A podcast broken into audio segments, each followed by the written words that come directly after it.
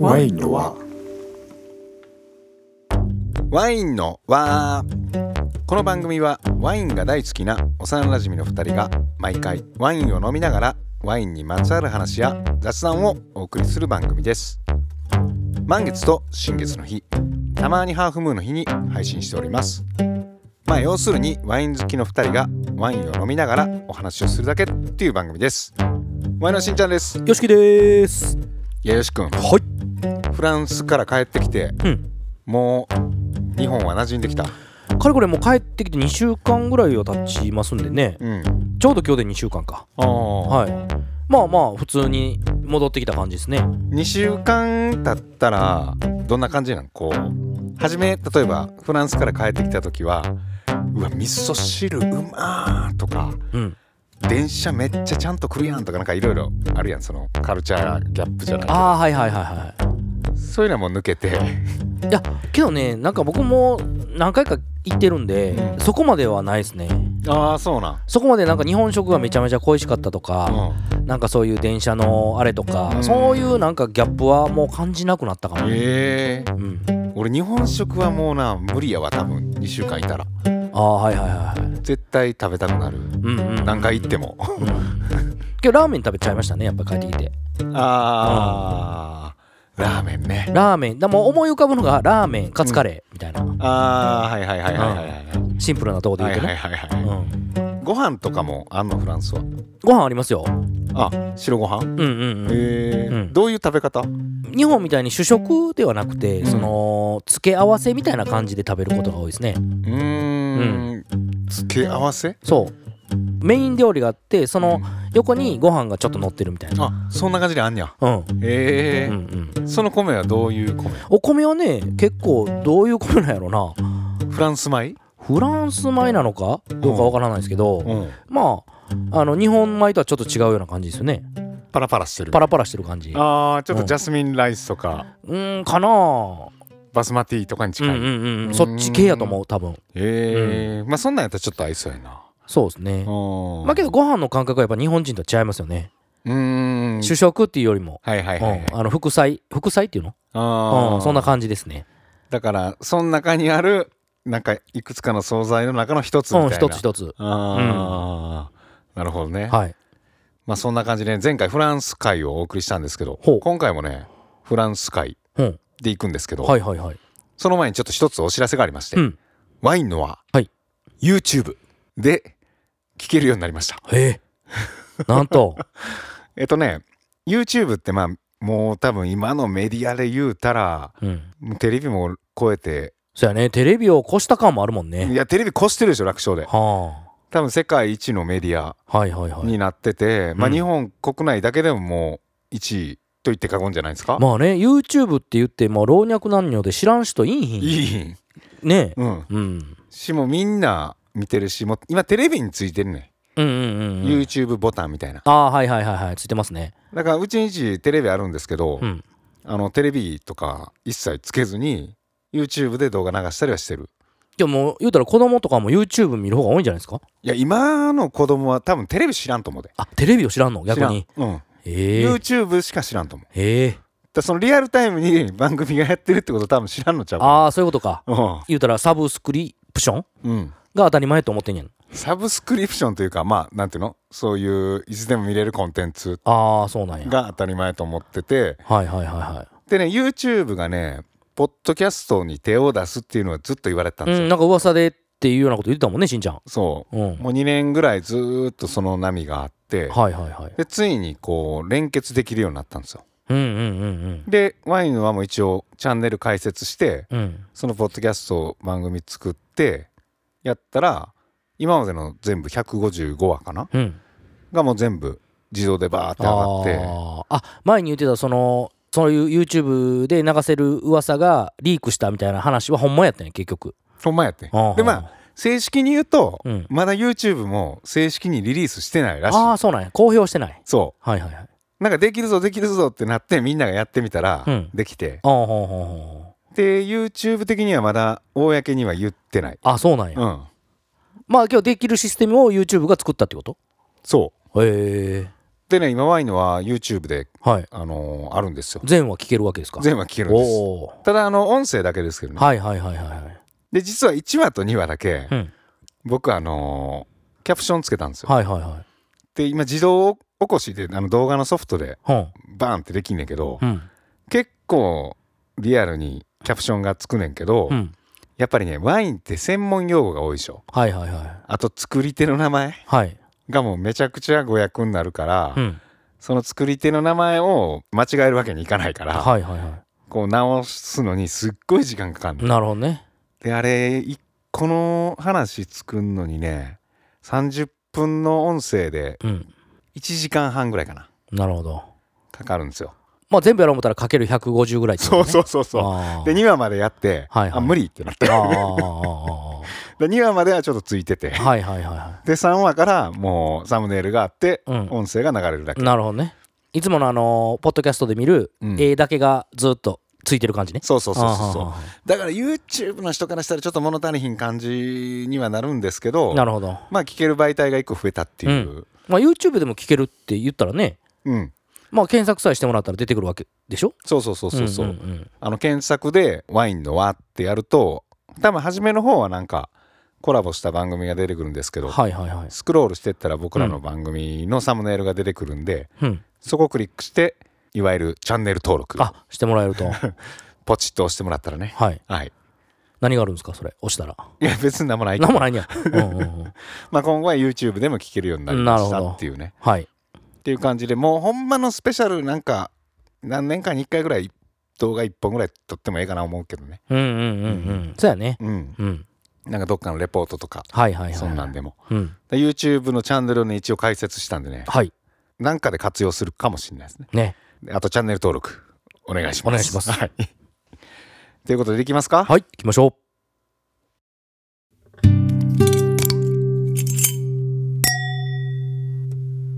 ワインな小話ワインな小話と題しまして毎回一つのテーマをもとにお送りするコーナーです今回のテーマは「よしきくんのフランス紀行2」ということで、えー、よしきくんが2週間のフランスの旅に出てたね前回お送りした回ですけど、はいそれの続きとなります、うそんな聞きたいかな 皆さんいやでもリアルなフランスって結構気になると思あうあでそうこれからた多分行こうと思ってる人もいるし、ああはいはいはい行ってきたけどこうやったとかうんもあるし、うんうん特に行ったことない人とか最近うん現状がどうやっていうのは気になるんちゃいますあまあなるほああどんまそんな話できてへんかもしれんけ どはい前回がねうんペルピニャンからはい入って、うんでそのままリヨンに上がって、うんでボジョレー、はいでそのままジュラに行ってって感じですそうねやな、はいジュラで終わったんかな、はいまあずーっと上がってったわけですうんようね、んうんうんでその先はいどこ行ったんですかそっからねまあ車でえージュラからうんブルゴーニュの方にうーん行きましたねブルゴーニュ、はいでブルゴーニュのディジョンっていう町からうん畑沿いにずーっとこう南下していっていった感じですねああそれ車で走れんやそうです黄金の道っていう道があるのかなうんあーあの金色になるってことそうそうそうそうそううんあのグランクリュー街道みたいな感じのうん道があるんですよ、ブルゴーニュでうん何やったかなちょっと忘れましたけどでまあそのフィサンっていう村からずーっとしこう名だたる村、うーんジュジュブレ・シャンベルタンとか、うんシャンボル・ミジュニとかうん、そういうこうブルゴーニュといえばここみたいな畑があるんですねねそれが連なってんのそうそこをへーあのずっとたどれるんですよはいはいはいはいはいはいで僕いっぺんね若かりし頃うんお8年前かなうん2015年に自転車でうん行ったんですよその街道をうん死にかけましたえなんでしんどくて、それは暑さとかうん、坂坂も暑さもそうやしあ通常自転車であんまりそこを横断してる人ってあんまいないんですよあみんな車で行ってたはいはいはいはい何をしとんやこいつはみたいなそうそうもうクラクションパッパーって鳴らされて 「えー!」みたいなの言われ て「何クソ!」と思いながらあのーまあけど僕はもうねブルゴーニュの畑を間近に見たかったんでああまあ自転車やったらめっちゃ近いしゆっくいりやした近いっていうかねもうめちゃめちゃ距離があるからうんもうそれどころじゃない結構僕コート・ド・ニュイっていうとことコート・ド・ボーヌっていうのがあるんですねんうんうんその全部行ったんですようん下の上からら下までコート・ドゥ・チャリでユイっていうのとコート・ドゥ・ボーヌっていうのはまあ言ったら北ブルゴーニュ南ブルゴーニュまあそんな感じかみなたいなうんうんうんうん全部行ったからもう相当な距離なんですよ、ああ今回はもう車でうんバーっとそうでいつかね自分が車でここを滑走したい滑走 殺走さっそ殺走わ からないけどまあ走りたいと思ってたんですよう、んでそれがちょっともう現実になった感じですね、はいはいはいはであの同行者もいたので、うんやっぱり初めて見る人にこう見てほしいと、うんその現場をはいはいはいはいっていうことで上から下までゆっくりもう速度を落としながら、うんここがこの村やでみたいなっうんていう感じでそれ村ごとになんか集落みたいになってんのまあ村村がある、うあんーうんうんちっちゃい村やけどね家というかそうそうそうポツそうポツポツっとあっとあってうんで畑がバーってあってまた畑だらけになってうんまたしばらくしたら集落そがうそポうそうツそうポツポツっていううんでその村ごとに言ったら名前がついてるそうでもねやっぱりね、うんええ村やったらう、んめっちゃ金持ちの家やねなんかあそうかだからブルゴーニュの村言うても、うんそんなど田舎の村いやもう全然違うともは違うう普通のうんど田舎の村とはもう違う全然だって言ったら例えばロマネ・コンティ村とかもあるわけでしょそうボーヌ・ロマネねボーヌ・ロマネか、うんうんとか言ったらもうむっちゃ金持ってるよだからもうもうもう言うたらシャトーみたいな感じの家があるんですよボーン はいはいはい畑の中にそもう何もないけうど畑とかまもあ村の中にねああいやもういかにももうお金の匂いがプンプンするようなところもあるんですよ、だえからもう普通の村ではないーなっはていいう、はいはいはいはいはい誰もが分かるはいはいはいぐはいらいの、まあ車とかもちょっと違うみたいなそうそうそう そうええ車ばっかりやしまあそんな感じのとこに行って、やっぱりそのベタやけど、うん、うんロマネ・コンティはいはいはいの畑は見てほしいなとあ思のって、十字架ねそうそうそうそうそううんまあ十字架他にもあるんですけどねいっぱいああんにゃそうそうそうそうねでまあそのロマネ・コンテの畑い コンテ言う ても おっさんみたいなロマネコンテでの。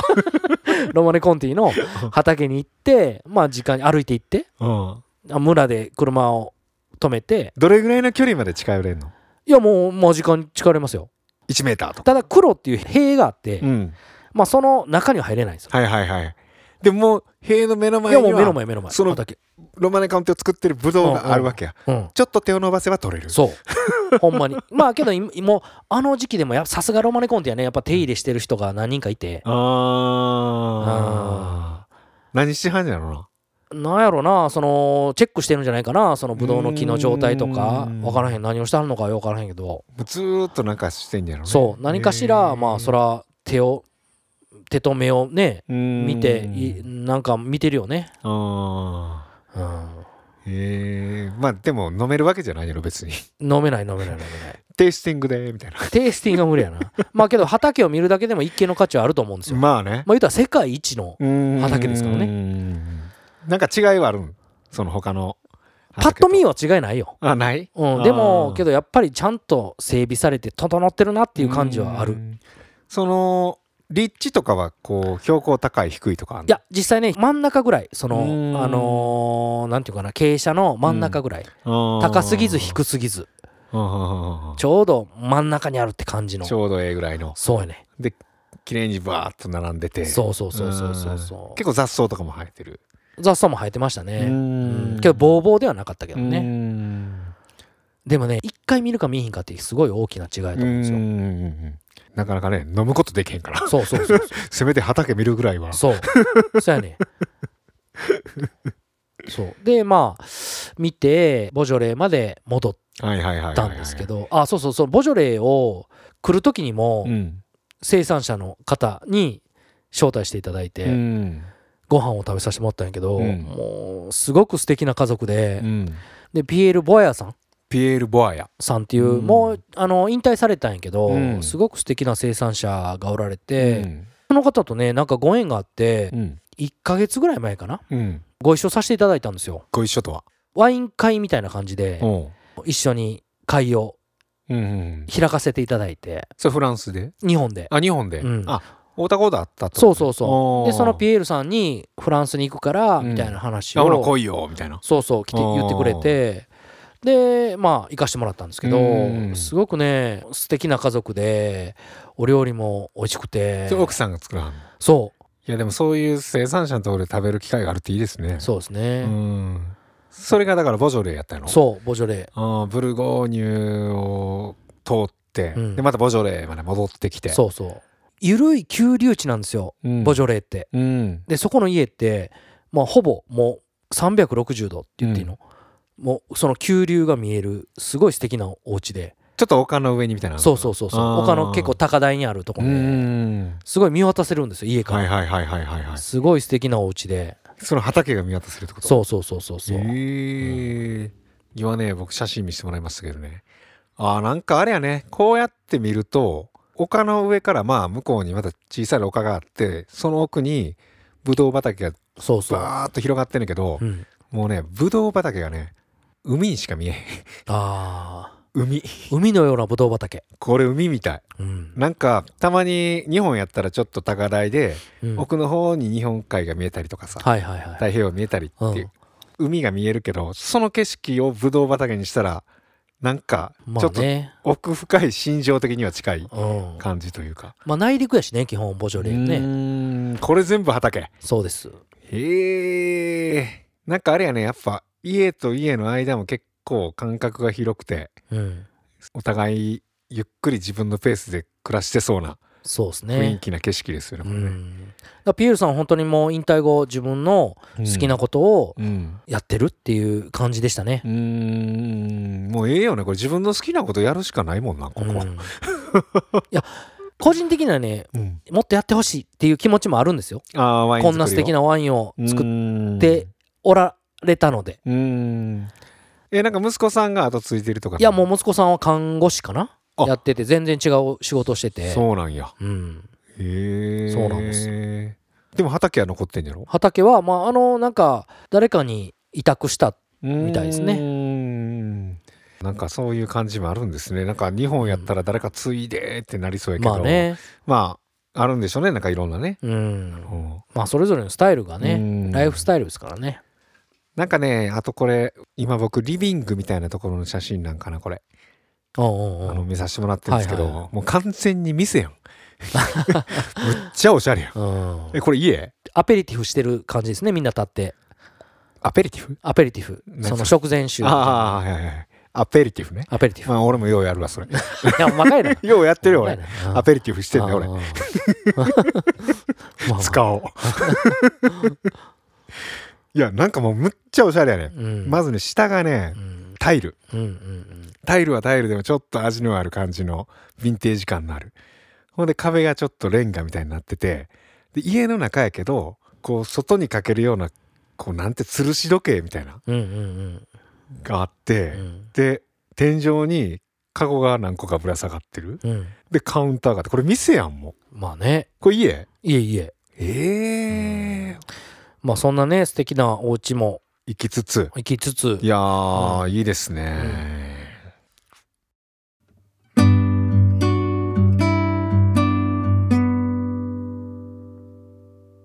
でまあそこから一遍ボジョレに戻って、うんで、えークロテールさんと一緒に、うんミュールーズっていううんアルザスの南の方にうん当たるんですけど、ミュールーズはい、そこでサロンブリュットっていううんすごい素敵なサロンがあって、うんまあ、サロン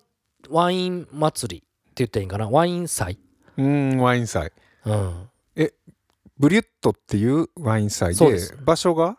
ミュールズミュールーズっていうアルザスのアルザスの一番南の方ですねあーよしきくんがいたとこはもう上の方もっとき北の方ですねあー、じゃあ全然行ったことなかったいや僕はね2018年に、うんこのサロンブリュットが第1回開催の時にうん行ったんですよあこのサロンブリュットは2018で始まっそうてえー、ほな5年ぶりに5年ぶりに舞い戻ってきた、うん、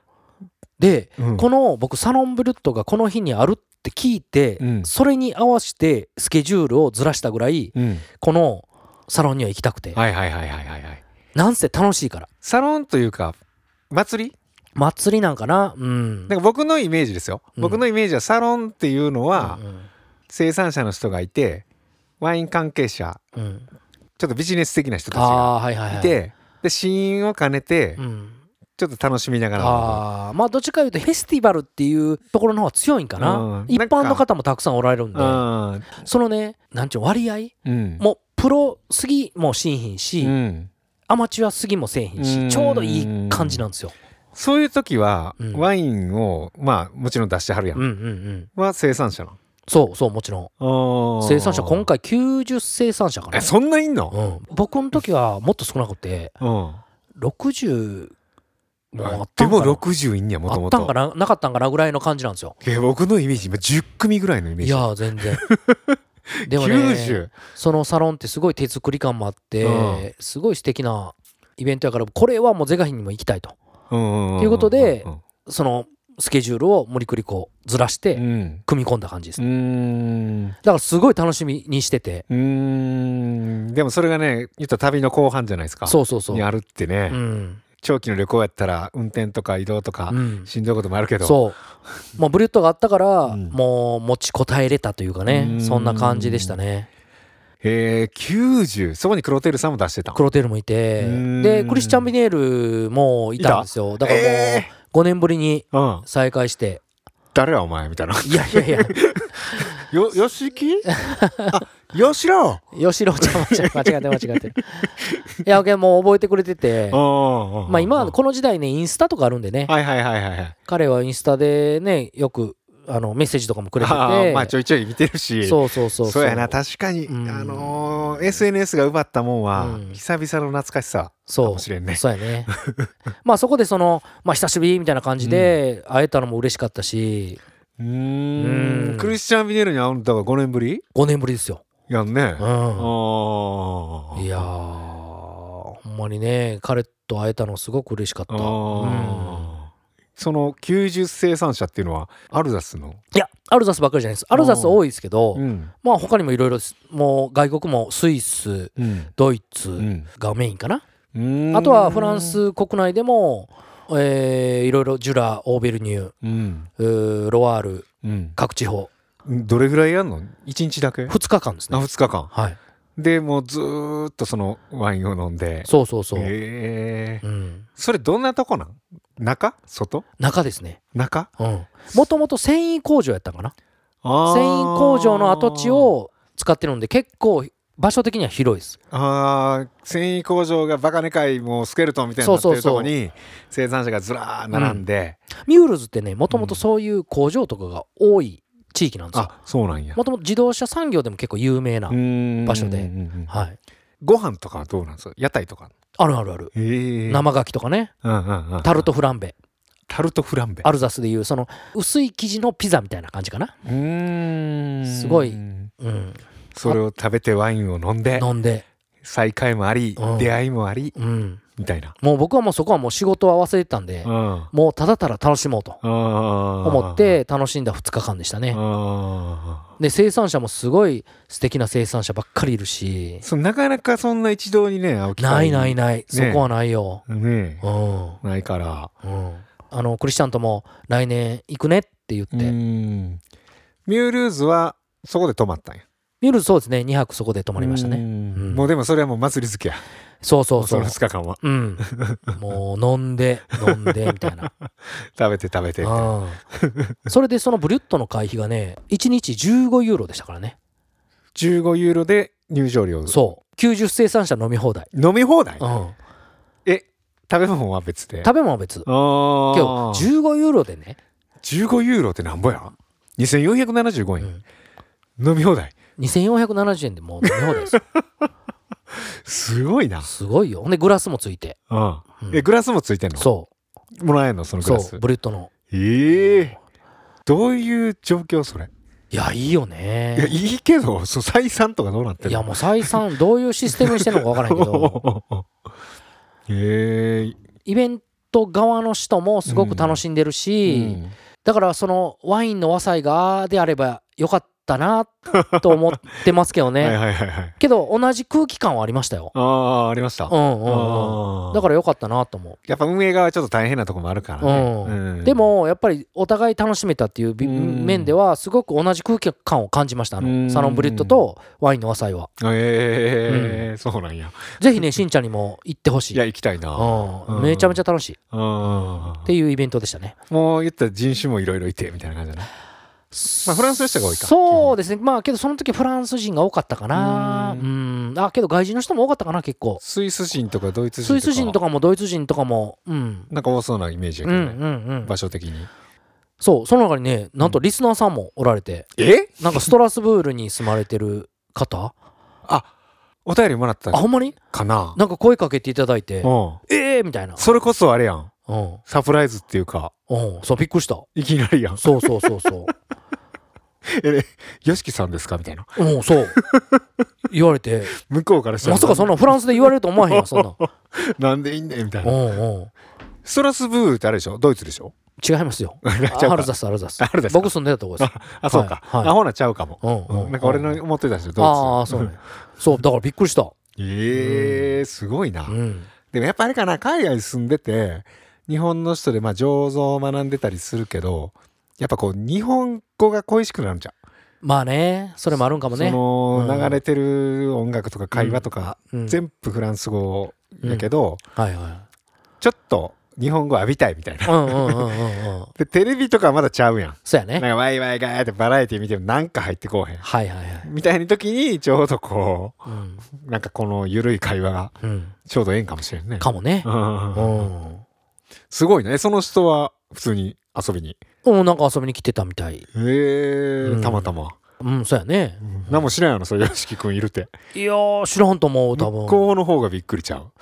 なのかなよく気づいてくれはったよねけ どい日本人っぽい人はいっぱいいたからねあいたんやいたのかなうん多分いたと思ううんいやすごいねねそんな出会いもありえつつほんまになんかね日本人の方でうんイタリア在住のた田切さんと一緒に働いてたって言ってたかなその祭うりんうでんうんその人 もそのサロンブリッドでおそったの人もいはったうんねええなんか結構いるやんえ日本人結構いるやんいた ねうんうんうんうんええさすが B のたぎりね世界の B のえ世界の B の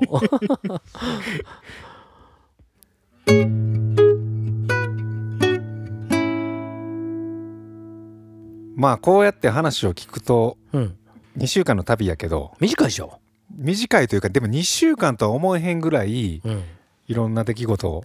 いろんな、そやうねん、体験してきたなってイメージあるけどねまあねちょっと詰め込んだ感あるけどねやっぱりうねんまあね詰め込む旅もいいけどまあゆったりの旅もいいけどねうんまあけどこれが一人やったらまた違ったと思うんううん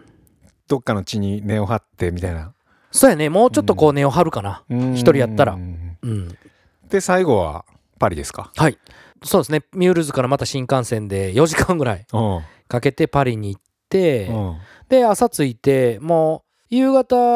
まで用事がなかったのでうんまあブラブラなんか古道具屋とかうん見ながらブラブラして、うん夜にあのー京都でもね、うんあのーノーマ京都うんでやってましたねやってたじゃないですか、でその時に友達になったあの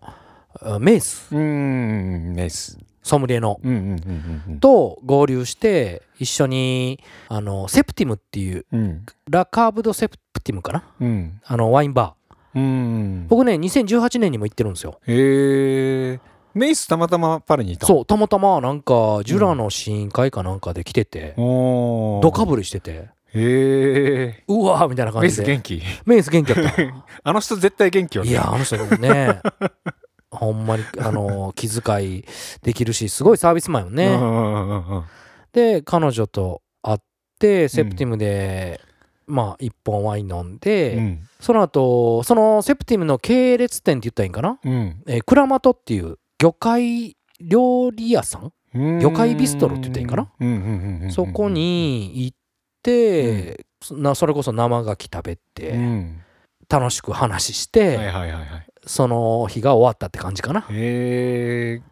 実際例えばパリのビストロっていうと、まあ都会じゃないですかパリはいはい。日本でも結構フランスのご飯出してるビストロとかあるけど、うん違いとかあんの違いなんやろそねの味わい的な意味で味わい的な違い、うんその食事食事食事まあもうそこまで違いを僕明確には説明できないかなあーであるっちゃある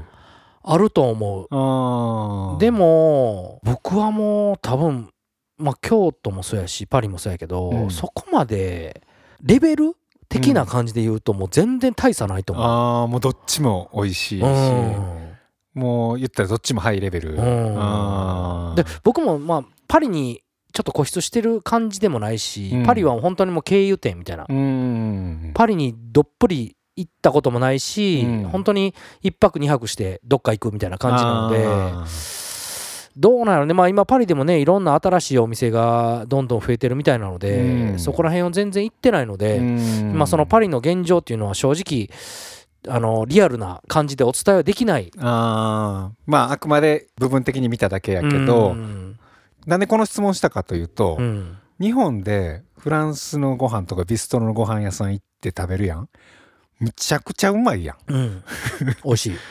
だからもうこれ以上うまいとかそんなんないやろなとそ思ってうだからそのなんか、ほんまやったらフランスとか行ったらわ美味しい日本と全然違うと思うじゃないですか、うんうんうんでもそれ思わへんのって、うんこれショコディートも話してたんですけど、うんなんかね日本で食べてるもののレベルがもうそもそも高いから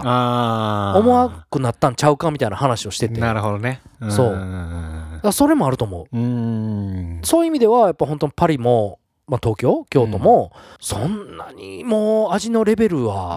うん大差ないのかなと思うなるほどなるほど、うん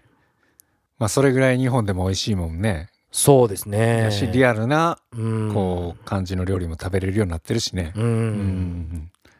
でまあその正直ねそのまああの総括じゃないですけど、はいはいはいはい、やっぱりうん、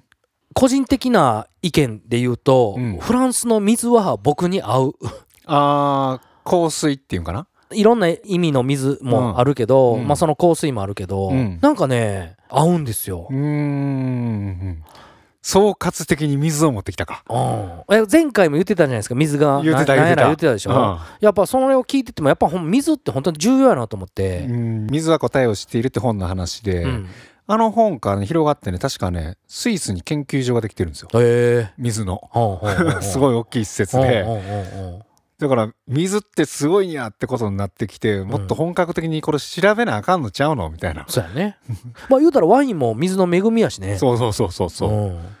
でやっぱりね水分が入ってるものうん。この世界にっうん。て気持ちがなんか前言ったらワインめでたら美味しくなるとか、うん。そんな話ありましたけど、はいはいは伝わる気がするい。うん。だから水分がないね例えばうん。プラスチックとかあるやんはいはいはい。には水分量ちょっとはあると思うんだけど、うんうんうん水分量言うても少ないからうん。伝わりにくい、うん。でも人間とか生き物とか植物とかってすごい水分量が多いから、うん。よりそうやったこうちょっとスピリチュアルなうん。気持ちの部分とか伝わりやすいような気がすいるや、な。間違いなく伝わってるよね。うん僕、実際ね、1年フランスにいたじゃないですかうん。うんうんで、ずっと僕、アトピー性皮膚炎やったんですうんよ。うんうんアトピーやったんですよう治ったんですよ。ああフランスの時は。その1年で。うんうんうんうんうんそれってまた体が証明してますからね。うーんだから行ったら元気なんちょっと。うん、元気やし、うんその見るからにその今まで皮膚が荒れてたのが治ったんですよ、この今回の短期間で言うとどういう感じあ短期間で言うとね、うん一番わかりやすいのねお通じが良いあおー通じが日本にいる時と全然良い、お腹下してるとかじゃなくてええ感じに良いってことううんん、あー普通に良いあそれでもう明らかに思うじゃないですか、ーうんでも確かにね今日久々に会ったというかこの間会った時はよし君ずっと寝てたから あのジェットラグね そうそうそううんうんあのちゃんと顔見てはいはい向き合って今日喋ってますうけどんうんうん俺も食い倒して飲み倒していやいやいやもっと太ってそうでしなょんか普通そう思うでしょ不摂生な感じうにんうんなんのかな思ったら、うんちょっとお腹もへこんで、そうやねなんか顔つきもいい、いいでしょいい感じに。なんかこれはねフランスにいる時本当にね安堵感を感じるんですよああ、でも人間性もそうやもんね。人間適性当も適当っていうか適当やし、自 じゃあ俺由ほやんまし。適当やねでもう好きなことやったらええやん、うんうんいやそれぞれがすそれぞれの好きなことやったらええやん、うんで日本ってほらうん迷惑かけたらあかんそとうそうかそうそ周りに合わせるとか、うんそういうまあそれがいい文化でもあうるんだけそどうそうそうそうそれが YOSHIKI 君の体質的には多分フランスの自由な国民性の方が合ってるんやと思う、いいや僕もね生粋の日本人ですよ、うんもう代々うん日本人、そうやだねしもうおじいちゃんお坊さんやしねそうやね でもなんでかまあそのフランスとのつながりはあるのかないのかわからへんけど、うん何かねこうなんやろなもうほんまに安堵感がああーるんですよね不思議なもんでちょっと深いところでそれを感じれうんる感じますねあいやいい旅ですねうんまあやっぱりね旅に行かんと、まあ、再確認できない部分もあるしうんやっぱりその物事人のこと物のことを理解することって、うんやっぱりすごく大事なことなんやなってうん改めて実感させられたというか、うんやっぱい今は常識の中で生きてるじゃないですか、うんまあその常識の中からも得れること気づけることはあると思うんですけど、うんやっぱりいろんなとこに足を踏み込んでいくことで気づくことっていうのがあるんですよね。うんいやいいですねうん次回は俺も行くかないやもう次回はね今回ね来てほしかったけどね一緒にね。ねうん次回はなんとかねあの調整して僕もそろそろほんまやで。ほんまほんま腰重いからねしんちゃんもね基本満ねを。持してうんそこはね、うんある程度の犠牲を払ってでも来てほしい次回はねちょっと行けるようにします、はい、で行った暁にはねうん、向こうで撮りましょお撮りましょうもうそれこそ出会う人出会う人なんか参加してもうてううんよしき君の通訳でお一皮むえて よしひどか一皮むえたってなむえたってどういうことや 一皮むけたよしき君いや向けたんかなうん向けてへんのかわからんけど、いやーいいですねちょっとなんかよしき君帰ってきてからなんかこうエンジンかか ってるかかかってるかってるかかってるなんかと顔もあそう良くなったあしほんまなんせそのお腹が物語ってるよね墓がお腹へっこんでるやへんこんできたほんま もうおーまあよかったんかなもう煩悩の塊みたいな腹してたけどそうそうそうなん かねそうそうそう煩悩はあんまなかったかも ねうんそう雑念というかね、うん、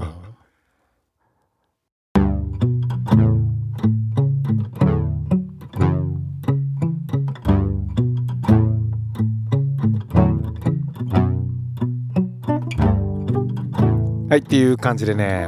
今日もフランスの話をお送りしてきましたけど今回で YOSHIKI 君のフランス寄稿完結ですね、はい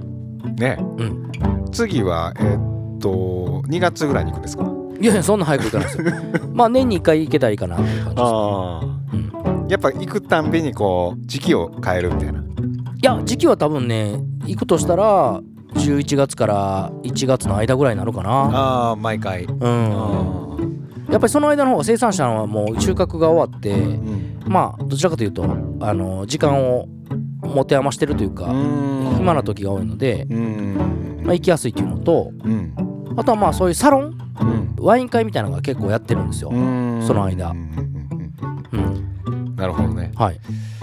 でもフランス行ってなんかあれでしょワイン以外になんか見に行ったりとかう、んなんか遊ぶ時間ってないねんなほぼいやそんなことないよまあ作ったらあるけどああ作ったらあるってう感じか、いんや実は今日ね、うんあの僕狂言を見に行ってきまして、うんちょうどこの収録してる場所のはい隣に市役所があるでしょうんでその隣に高校あるでしょうんその向こおーなんかあるねう伝統芸術会館みたいな、うんそんな感じのある名あ前る、のうん、ところにあの能舞台があるんですよはいはいえー、知らんかったいや結構立派なえー、能舞台があって、はいは僕ね狂言師の友達結構いていうんすごい古くからの友人がそこであの狂言の会をやるっていうんではいはいはいはでそれを見に行ってきたんですけど、いうん狂言ってほらもうすごい日本の伝統芸術うんの伝統舞台やんかはいはいはいああいうのって多分外国の人来たらすごい刺激というかうんなんかめちゃくちゃおもろいんちゃうかな思って、うんうんまあ日本人が見てもまあもちろん面白いんですけどなんていうかな自分らの文化の直線上にまであるわけようんあの狂言の、はいはいまあ、言葉もそうやけどあと衣装とか、うんうんその能舞台の作りとか、うんまあ、後ろに松の絵が描いてあったりするんだうけんど、うんまあそういうのとかえけど実際僕ら日本人でも何を言ってるか分からへん感じのやつですよね。ああそうですね狂言自体はうん、えどんなイメージ狂言ってみたいなああそんな感じねなんかこう舞を待ってるみたいなあイメージですけどどね狂言って何やと思ってんの狂言うん昔からのうん日本のうん踊りをうん踊りながらうん何かを喋ってるあ踊りやと思ってんの踊りというかまあそのそれは舞ああ的なイメージイメージやであはいはいはいうんうんうんいやあれね、うんあのコントなんですよコントなのあれコントええ狂言うは、んまあ昔の娯楽の一つで、はいはいはいあのお笑いうんあそうお笑いなんやそうあれコントやねへえだから例えば今日見てきたやつはう、ん屋敷に住んでるうんその、主がはいはいはいどっかの花町のなんか女の子にうん会いに行きたいとおうおうおうででもそれ会いに行くのに嫁はんに理由が思いつかへんとああまあどこでもある今現代でもあることやそうそうそうそうそううん でその嫁はんに理由をこう嘘ついて、俺は一日ここであの座禅を組むからはいはいはいでそこの座禅中は絶対入ってくんなって で嫁に言ってるとはいはい一晩俺はここで座禅をしてる から一晩せえへんやろなかなか一般人が絶対入ってきたらあかんぞっていうのでんんで代わりにその家来に座禅のこの袈裟とかをつけてうんうんそこにおるようにするはいはいはいはでも嫁はん入ってくんねんいうん夜うんほんでその家来うがん「何してんの?」って怒られてう、んでこうこうこういう理由で言うて、うんほなもう私がこの今朝を着てここで待ってる言うて旦那が帰ってくるみたいなあもうバレてたんやそうそうそうそあうららそういうなんかお笑いっていうか喜劇なあーはいはいはいはただ言葉は結構やっぱ昔の言葉でい言う分からんでしょほぼ今の日本人が聞いても分からんでしょうん、分からんけど、うん狂言はあの初めに解説が入るああそうなんや一旦はいはいはい今みたいな感じでうん出てけはってそのうん役者の人が、あそうなんや喋ってくれはんねやそうそうそう、えいーや今日の物語はですね、うんこういう感じでですね、あーみたいなこはいとにはいはないってだからそういう感じかって分かった上で見てああもう事前翻訳みたいな感じやそうそうそうあーはーはでも面白いーはーおーやっぱその表情とかはいはいはいその表現とかうでもちろんその衣装とかんうんもあるし言ったら日本の文化昔の文化がすごい詰まってるはいはいはああいうのの海外版とかちょっと見たらどうなんかなみたいないうんだからフランスとかやったらありそうやけどねなんやろオペラとかなのかああどうなんやろね何なんやろねな何なんやろなああえなんかありそうな気がするフランスやったらううんんなんか絵画とかって思いつくんやけど、うんそういう意味でもちょっとカルチャーギャップを、はいはいはいそういう文化的なとことか、うん芸術的なとこでも味わえたらよりおもろいんちゃうかなそうですねいや狂言いいですよああね僕も昔一回なんか学校の授業やったかなあーちょっと忘れましたけど何回見たような気がするそういうのあるうんうんなんかねあの声が気持ちいいねんなうんうんゆるりゆるりとあそうそうそうそんな感じ進みながらでござ るよしきかちゃんワインを注いでもらえるでござるかそんな感じやねうんうんうんうん なんかその声がね、はいどっからこんな大きい声出んねんってぐらいあーまあ基本腹式呼吸やねいやすごいねえ大きい声で、それがもう音楽的に気持ちいいああーはいはいはいそういうことね音としてうんうんうんうん掛け合いのところとかもあんねんけど、あはいはいはいすごいグループであーめっちゃおもろかった久々見ましたけどねあーあーあーあーいいですねそんな感じのなんかフランスのねはい伝統文化もうん今後よしき君ははい日本に紹介していくそうですねご紹介していきたいと思いますねなんかほんまかいな、まず知らない とねまず理解しないといけないですねそうやねはいはいっていう感じでえー、っといろいろとお送りしてきましたけどねとワインの輪ではお便りをお待ちしておりますワインの輪と検索していただくとワインの輪のホームページがありますのでそちらからお便りを何でもいいのでお送りくださいはいそれではよし君はい何かありますかはいえー、ワインは時代ワインは時代はい、あー確かにねうん、その狂言やらとかオペラとかでそうです古いうん時代数々の時代をうんずっと見てきたそ